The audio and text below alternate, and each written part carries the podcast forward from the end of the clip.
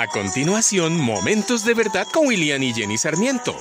Hoy veremos la vida en tres palabras. En un taller de mecánica había un letrero que decía, aquí se hacen trabajos buenos, rápidos y baratos, pero solo puede escoger dos de estas palabras para su encargo. Si lo quiere bueno y rápido, no será barato. Si lo desea bueno y barato, no será rápido. Y si lo quiere rápido y barato, no será bueno. En paralelo el equilibrio de la vida también se puede resumir en tres palabras, pero una de la mano con la otra. Producir, disfrutar y compartir. Estas acciones sí deben ir juntas, porque al faltar una, se rompe el equilibrio. Si solo produces y disfrutas, te vuelves egoísta. Si solo disfrutas y compartes, puedes quedarte pobre. Si solo produces y compartes, te vas a sentir esclavo, víctima o mártir. Es importante producir disfrutar y compartir para tener el equilibrio de una vida feliz. Cuando producimos estamos proveyendo de nuestro esfuerzo para luego disfrutar de los frutos y compartirlo con las personas que amamos.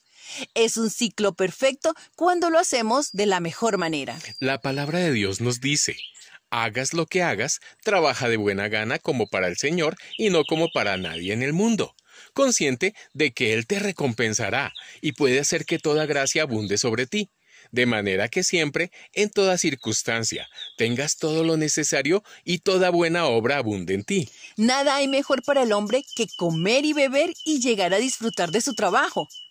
Entonces, da y se te dará. Se te echará en el regazo una medida llena, apretada, sacudida y desbordante, porque con la medida que des a otro se te dará a ti. Hay algo precioso en este caminar y es que no todo lo, que podemos dar son riquezas materiales. Un día Pedro y Juan iban de camino al templo y un paralítico de nacimiento les pidió limosna.